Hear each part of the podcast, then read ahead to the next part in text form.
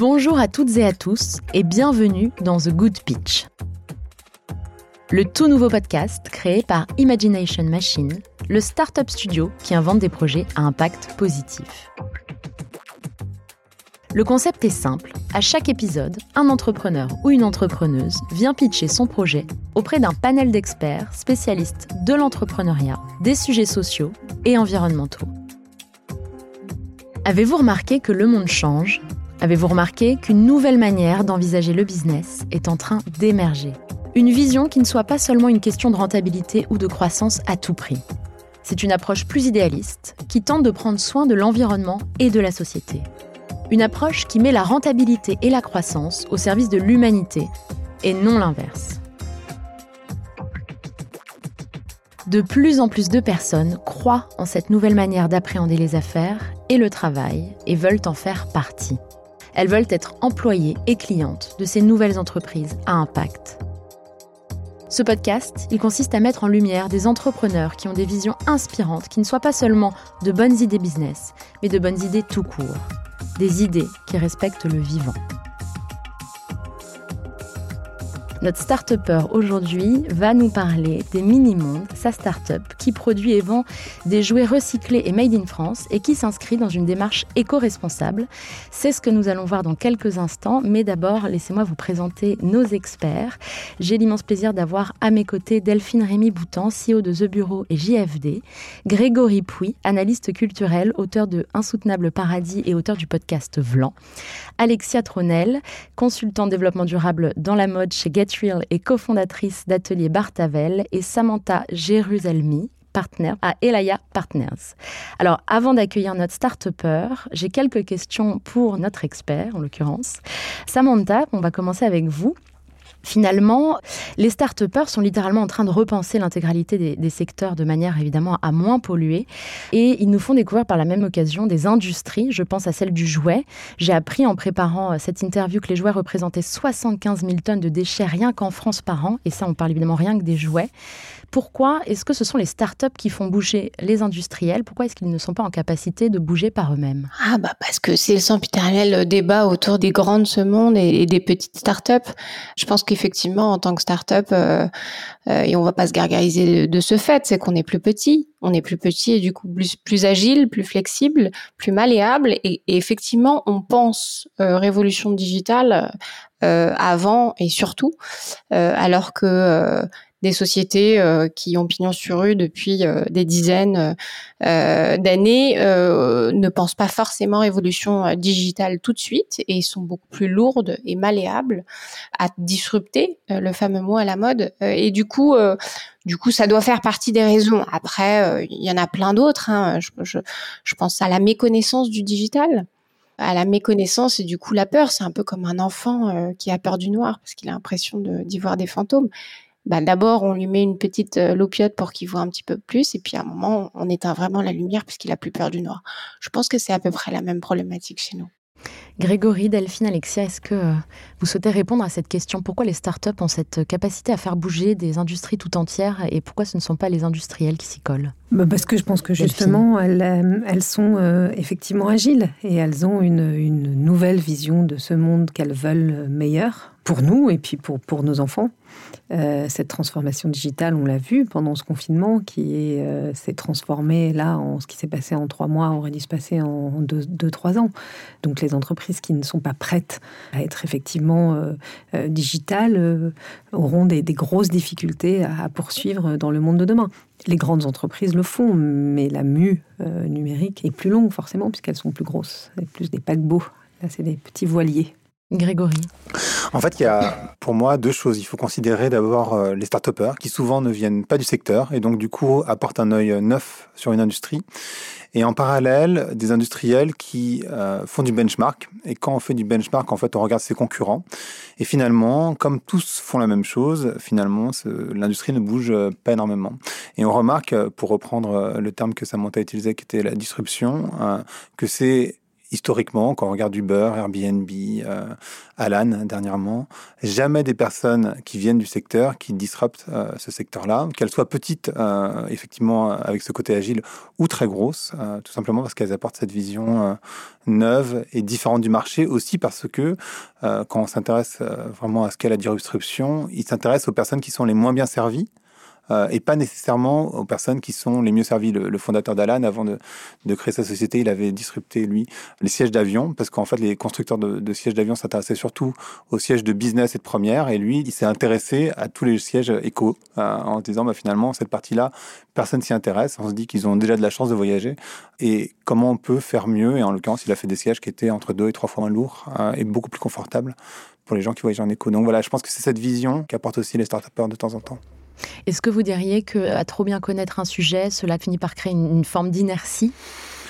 Moi, je dirais ça, effectivement. Je pense que quand on connaît très bien un sujet, on fait du, ce qu'on appelle du euh, business as usual en, anglais. Hein. C'est-à-dire, en fait, on, ne sort pas de sa zone de confort, en particulier quand ses concurrents ne le font pas. Et puis, il y a aussi un truc, c'est que dans les grosses boîtes en particulier, euh, les patrons des grosses boîtes sont plutôt des gestionnaires, à la différence de patrons de PME qui sont plutôt des entrepreneurs.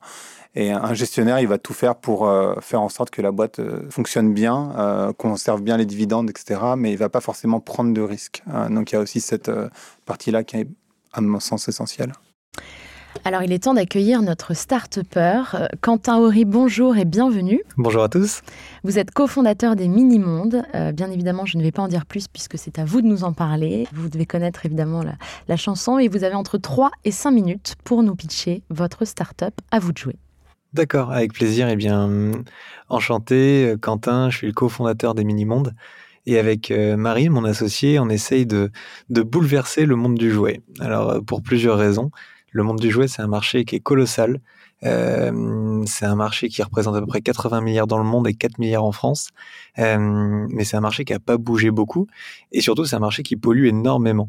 Et vous avez rappelé le chiffre en, introduction avec ce paradoxe qui est assez passionnant de se dire euh, les enfants adorent les jouets en plastique. Un jouet en plastique, c'est léger, c'est maniable, c'est coloré, mais les parents veulent plus voir de plastique du tout parce que le plastique, on n'arrive pas à s'en débarrasser. Donc il y avait un vrai sujet sur la matière et puis il y a aussi un vrai sujet sur la cible.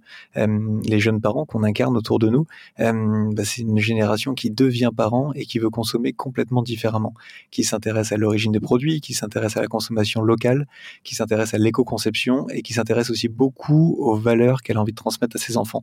Et donc de ces trois quatre constats, on s'est dit voilà, exit les princesses, les pompiers, les bricoleurs.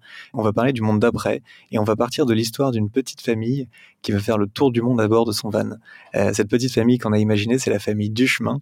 Et les Duchemin, on va pouvoir les suivre à travers des jouets, mais pas n'importe quel jouet. On a créé euh, les premiers jouets en plastique recyclé, euh, labellisés compost, avec une fabrication entièrement française, donc de Nantes où sont nos bureaux à, la Bretagne en passant par, euh, par la Vendée, et des jouets qui sont engagés vers le monde associatif. On distribue 1% de nos bénéfices pour faire voyager les enfants qui ne sont jamais partis en vacances de leur vie, et on fait conditionner nos jouets par des ESAT qui sont à côté de chez nous, donc qui nous accompagnent sur la chaîne logistique. Donc une approche vraiment très différenciante sur le jouet pour faire des jouets à la fois fun et à la fois responsables, avec notre slogan euh, faire marrer les enfants et faire respirer la planète. Mais c'est du chemin, on va pouvoir aussi les suivre à travers du contenu. Et c'est vraiment ça l'ambition des mini-mondes, c'est de transmettre des valeurs positives aux enfants. Donc les parents peuvent abonner leurs enfants tous les deux mois à des carnets de voyage. Donc ça peut être la Russie, l'Italie, la Suède. Et donc à chaque fois qu'on reçoit un pays dans sa boîte aux lettres, c'est une immersion totale pour l'enfant en coloriage, en recettes, en cours de langue, en histoire, en musique. Voilà, donc une immersion totale pour faire découvrir le monde aux enfants. Donc c'est vraiment euh, cette frontière entre du jouet et du contenu qu'on essaye d'adresser. Et donc les forces pour nous du modèle, côté vraiment startup, c'est être capable de créer ce modèle DNVB, c'est-à-dire un modèle qui est très digital et surtout qui est direct au consumer. Notre distribution, c'est nous. On est uniquement sur le site des minimondes.fr, ce qui nous permet de mettre beaucoup de qualité sur le produit et finalement de se passer de cette distribution euh, physique. Donc un modèle très digital qui est maîtrisé en interne, ce qui nous permet aussi d'avoir une acquisition qui est très ciblée, qui est très pertinente et qui nous permet aussi de toucher directement notre cible. Donc ça, c'est vraiment les forces du modèle, la stratégie DNVB avec un modèle récurrence et surtout d'avoir imaginé dès le départ une marque globale. À la différence d'une DNVB classique, on n'est pas monoproduit, on a imaginé tout un univers pour permettre une immersion totale aux enfants et leur faire découvrir le monde. Et la preuve, c'est que ça cartonne. On est une toute jeune pousse puisqu'on a été lancé en novembre 2019 donc finalement, à l'échelle d'une boîte, c'était vraiment hier. Et en quelques mois, on est déjà six personnes dans l'équipe, avec vraiment une ADN très créative en interne. On a déjà 50 000 followers sur les réseaux sociaux. Et l'abonnement qui a été lancé fin mars compte déjà 10 000 abonnés. Donc il y a déjà 10 000 parents qui ont abonné leurs enfants en quelques mois à nos carnets de voyage. L'ambition pour nous, dès la première année, ça va être de passer le million de chiffre d'affaires. Et à trois ans, de passer les 5 millions de chiffre d'affaires pourquoi? Parce qu'on travaille déjà sur un format dessin animé de 52 épisodes qui va nous permettre vraiment de poser l'histoire des du chemin et de vraiment euh, partager cette histoire de contenu et de parler du monde d'après avec de l'ouverture sur l'autre, le respect de l'environnement, voilà, vraiment les valeurs qu'on a envie de transmettre à nos enfants. Et donc pour ça, on est soutenu par le startup studio Imagination Machine qui nous accompagne dans notre dans notre développement et qui nous accompagne dans cette ambition de passer d'une marque de jouets pour enfants à une marque vraiment globale pour enfants. Voilà en, quelques minutes ce que je pouvais vous dire sur les mini-mondes. Merci infiniment Quentin. Alors on va bien évidemment passer aux questions-réponses avec nos experts et nos expertes et notre expert. Qui s'y colle? Grégory? Moi, j'ai des tonnes de questions. Félicitations d'abord pour le projet parce que cette dimension sociale, elle est forcément euh, très inspirante et, elle parle énormément. Euh, vous parliez de DNVB. Euh, alors, je vais faire du charabia. J'ai vu hier un article dans Madines qui parlait de ONVB, donc O pour omnicanal. et c'est vrai que quand on mm. voit des, un certain nombre de DNVB, justement, je pense à Jimmy Furley ou, à d'autres qui se sont finalement lancés dans le commerce. Je pense aussi à Cézanne qui ont fait des, des, corners ou, ou, même des boutiques.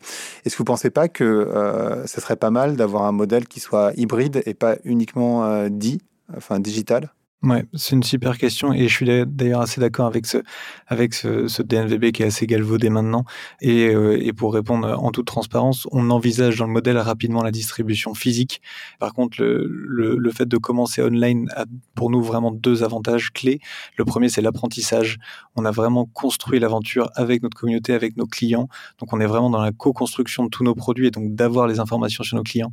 Pour nous, c'était vraiment précieux pour se lancer. Euh, le deuxième avantage, c'est que ça permet euh, de scaler et ça nous permet pour nous de faire nos petites productions euh, en direct et donc de garder un prix de vente accessible in fine. Mais par contre, maintenant qu'on arrive déjà sur la seconde marche, le but, ça va être de rapidement intégrer un petit peu de distribution physique, plutôt sélective, et on amorce un premier test dès euh, mi-octobre avec un, avec un distributeur qui a une trentaine de, de boutiques et qui est vraiment un spécialiste sur le jouet éco-conçu. Alexia. Oui, moi, je, ça me parle, ce projet me parle beaucoup parce que c'est un peu le fantasme des parents de pouvoir embarquer euh, leurs enfants à bord euh, d'un van et, d'aller leur faire découvrir le monde. Et puis, en ce moment, il y a le Covid, donc euh, forcément, je pense que ça devient encore plus présent comme fantasme. Donc voilà, donc c'est vraiment une, pour moi une idée qui est assez géniale. Mais j'ai une question sur le contenu. L'offre et le support me paraissent très clairs. Euh, sur le contenu, comme j'ai pas du tout de visibilité, j'ai pas encore parcouru le monde à, bord de ce van. Je voulais savoir comment vous euh, vous réalisiez vos thématiques justement quand on quand on va dans un pays justement pour pas vous planter sur certains euh, clichés, stéréotypes qu'on va avoir régulièrement. Voilà, est-ce que vous faites appel un petit peu justement, vous êtes accompagné là-dessus pour pour voir ça? Ouais, c'est une super question.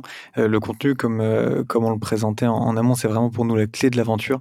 Euh, donc, on est très très vigilant à être à la fois un peu avant-gardiste, d'adresser des sujets qui sont pas forcément adressés, et à la fois d'être très cohérent, d'être pertinent, et aussi d'être adapté à l'âge des enfants. Donc, ça, ça fait beaucoup de, de challenges pour les réussir au mieux. Alors déjà, on, on, a vraiment une équipe nous qui est le plus souple et le plus agile possible. Donc, on, on travaille avec beaucoup de freelance, que ce soit les musiciens, que ce soit les écrivains, pour à chaque fois avoir à la fois cette créativité, mais aussi la connaissance du pays. Donc ça, c'était la première réponse. La deuxième, c'est aussi de créer des, des comités de rédaction avec notre communauté et avec les gens qui nous lisent et qui adorent l'aventure. Et la troisième réponse, c'est d'apporter toujours du lien avec une famille ou deux sur place qui viennent aussi nous donner du contenu, qui viennent aussi aussi bien en amont, mais aussi après sur la relecture pour vraiment garantir d'avoir un contenu qui soit vraiment précis, de qualité et adapté à l'enfant. Samantha, vous voulez euh, poser vos questions à Quentin? Alors oui, j'ai toujours euh, la sempiternelle question de comment on arrive à résoudre quand on veut faire. Alors dans votre cas du jouet éco-responsable, mais euh, donc on a parlé des autres DNVB, euh, je citerai, je sais pas moi, le slip français aussi, ou Teddy Bear par exemple. Alors lui qui s'est positionné sur un positionnement prix très particulier, mais comme on arrive à faire de l'éco-responsable made in France, à un niveau de pricing acceptable et le plus grand public? J'ai regardé un petit peu vos gammes de prix. On reste euh, sur une gamme de prix. Je, je, connais pas les pricing de tous les jouets, mais j'ai moi-même mhm. deux enfants, donc je, je, vois à peu près ce que je leur achète un minivan avec des petites figurines, etc. Je crois que c'est entre 40 et 50 euros, il me semble. Comment on arrive à résoudre cette question-là de on veut faire du calier de l'éco-responsable Made in France et on aimerait que ça soit distribué au plus grand nombre. J'ai du mal à résoudre ces deux problématiques à chaque fois et, on le voit sur d'autres DNVB qui se positionnent sur effectivement, qui ont un positionnement prix assez high level, assez premium. Mhm. C'est quoi votre vision là-dessus? Est-ce que vous allez rester premium? Parce que votre production le, nécessite? Euh, ou est-ce que vous voulez être accessible au plus grand nombre? C'est une super question et, clairement c'est une des questions qui nous passionne le, plus dans l'équipe. Principalement et la question du prix elle est encore plus fondamentale sur un secteur comme le jouet puisque c'est un secteur de il n'y a pas beaucoup d'acteurs donc on n'est pas habitué forcément à des acteurs un peu plus premium. Et c'est aussi le fait que l'enfant grandisse vite que l'enfant puisse potentiellement se lasser d'un jouet. Donc vraiment le, prix c'est vraiment un sujet central. Pour nous l'idée déjà pour résoudre cette équation il y avait, il y avait plusieurs réponses. Euh, la première on était obligé de faire du direct to consumer c'est-à-dire qu'on était obligé de se passer de la distribution traditionnelle. Ça c'est c'était euh, une évidence et euh, on a répondu assez vite à cette équation, on n'avait pas le choix. Euh, si on veut mettre de la qualité sur le produit, on doit échapper au coef 2,5 de la distribution classique. Ça, c'était la première réponse. La deuxième réponse, c'était d'être capable rapidement de penser un modèle ambitieux, c'est-à-dire que on est sur de l'injection plastique, il faut rapidement arriver à fabriquer 10 000 vannes, comme vous dites, 20 000 vannes, 30 000 vannes, pour vraiment faire des économies d'échelle et pour vraiment pouvoir commencer à, à gagner sa vie, disons pour parler simplement. Donc la levée de fonds a été pour nous indispensable au début pour pouvoir justement rapidement arriver sur un projet ambitieux. Donc ça, c'est la deuxième réponse. Et la troisième réponse, c'est de trouver les bons partenaires, mais les bons partenaires dans le sens qu'on envie aussi euh, de changer les choses à nos côtés. C'est-à-dire que si euh, on n'avait pas trouvé l'usine qui était capable presque à la poignée de main, eh ben c'est go, je vous fais confiance, et puis on lance le premier batch de 3000 vannes, euh, on n'aurait pas été capable de faire le projet. Donc c'est aussi cet alignement des planètes, de trouver les partenaires, que ce soit les labos, les usines, les tampographes, qui sont capables aussi parfois de faire le petit geste, le petit pas de côté pour nous permettre de lancer cette aventure. Donc voilà, c'est plusieurs réponses. En mm. tout cas, l'ADN des Minimondes, c'est de faire une marque la plus accessible possible en mettant le plus de qualité possible dans le produit. Merci. Delphine. Ah oui, d'abord, euh, bravo et merci d'avoir euh, raconté cette histoire euh, comme un, un conte d'enfant facile et accessible parce que ça, c'est quand même fait partie d'un bon pitch quand on comprend euh, tout de suite euh, ce que vous faites.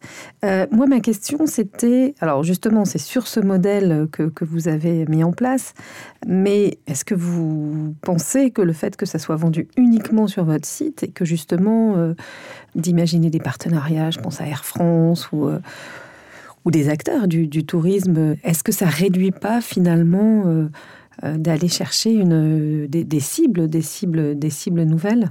Ouais, il y a, y a, deux sujets. Pour nous, le sujet de la distribution, c'est clair que il faut un modèle et on est vraiment sur de l'omnicanalité qui tend de plus en plus euh, vers du physique, mais du physique, disons, bien fait avec des partenaires qui, qui partagent nos valeurs. Pour la partie plutôt communication, alors clairement, pour un, une jeune marque comme la nôtre, on essaie de multiplier les, les opérations de communication. Euh, en termes de partenariat, par exemple, on est capable de passer d'un partenariat qu'on a fait récemment avec le FC Nantes pour créer un, un van aux couleurs du club de foot historique de notre ville à des, partenariats qui sont avec des partenariats d'acteurs plutôt des NVB ou autres. Donc on essaye en tout cas de multiplier les relais de communication.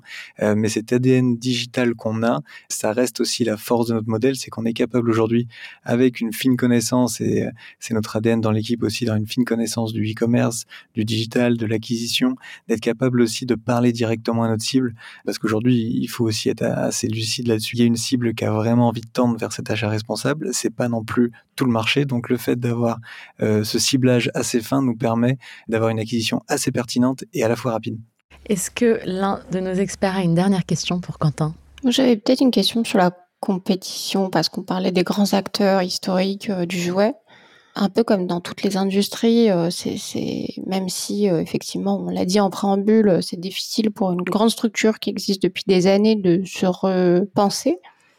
Est-ce qu'il y a quand même des grands du jouet qui essayent de repenser leur positionnement en étant euh, dans leur production plus éco-responsable et du coup en, compétition frontale? Ouais, pour nous, si on, si on décompose le marché assez simplement, il y a les acteurs, euh, les géants, disons, et pour nous, dans la, dans la segmentation de produits dans laquelle on est, ce serait par exemple Playmobil, sur lequel il n'y a pas d'innovation aujourd'hui matière. Par contre, dans le jouet, il existe euh, un nouvel axe qui est l'éco-conception. Par contre, qui sont sur des jouets basiques euh, en plastique recyclé, par exemple, ça commence à arriver aux États-Unis avec un acteur, par exemple, comme Green Toys. Et puis après, il y a le segment, disons, un peu plus des startups qui, eux, travaillent plutôt sur le contenu. Par exemple, un sujet qui est beaucoup adressé, c'est comment se passer des écrans. Par contre, aujourd'hui, nous, finalement, on est un peu la frontière de tous ces acteurs. On a un peu un positionnement d'électrons libres. Et donc, aujourd'hui, de réunir une éco-conception et à la fois un contenu qui fait sens sur les radars, disons qu'on voit pas d'acteurs un petit peu qui ont ce positionnement de, marque globale éco-conçue avec vraiment cette euh, ambition de, parler d'un monde nouveau aux enfants. Donc voilà, on est un petit peu à la frontière de tout ça, mais, mais oui, il y, il y a des innovations, il y a des choses qui bougent. Et heureusement, j'ai envie de dire, parce qu'il y a un vrai sujet quand même sur les jouets en plastique et surtout les jouets qui sont imaginés pour jouer 10 minutes, qui coûtent 2 euros, comme l'avait dit une personne de notre communauté. J'avais trouvé ça assez symbolique.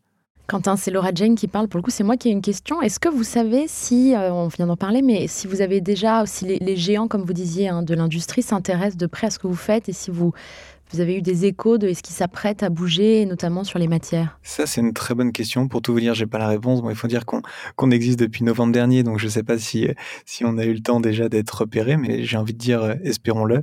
Et par contre, oui, j'ai écho et on entend par exemple beaucoup parler du plan d'investissement de Lego qui essaie de faire un gros travail apparemment sur, sur des bioplastiques.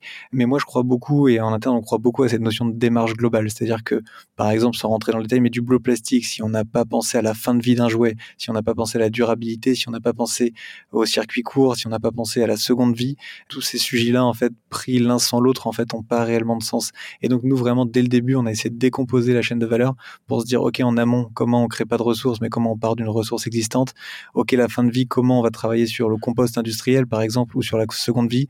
OK, la fabrication, comment à moins de 200 km de chez nous, je vais trouver les partenaires. Donc, vraiment, en tout cas, nous, c'est vraiment ça le raisonnement, c'est comment on met une démarche globale dans le monde du jouet. Et je pense que c'est ça qui fait la valeur vraiment de la fabrication d'un produit.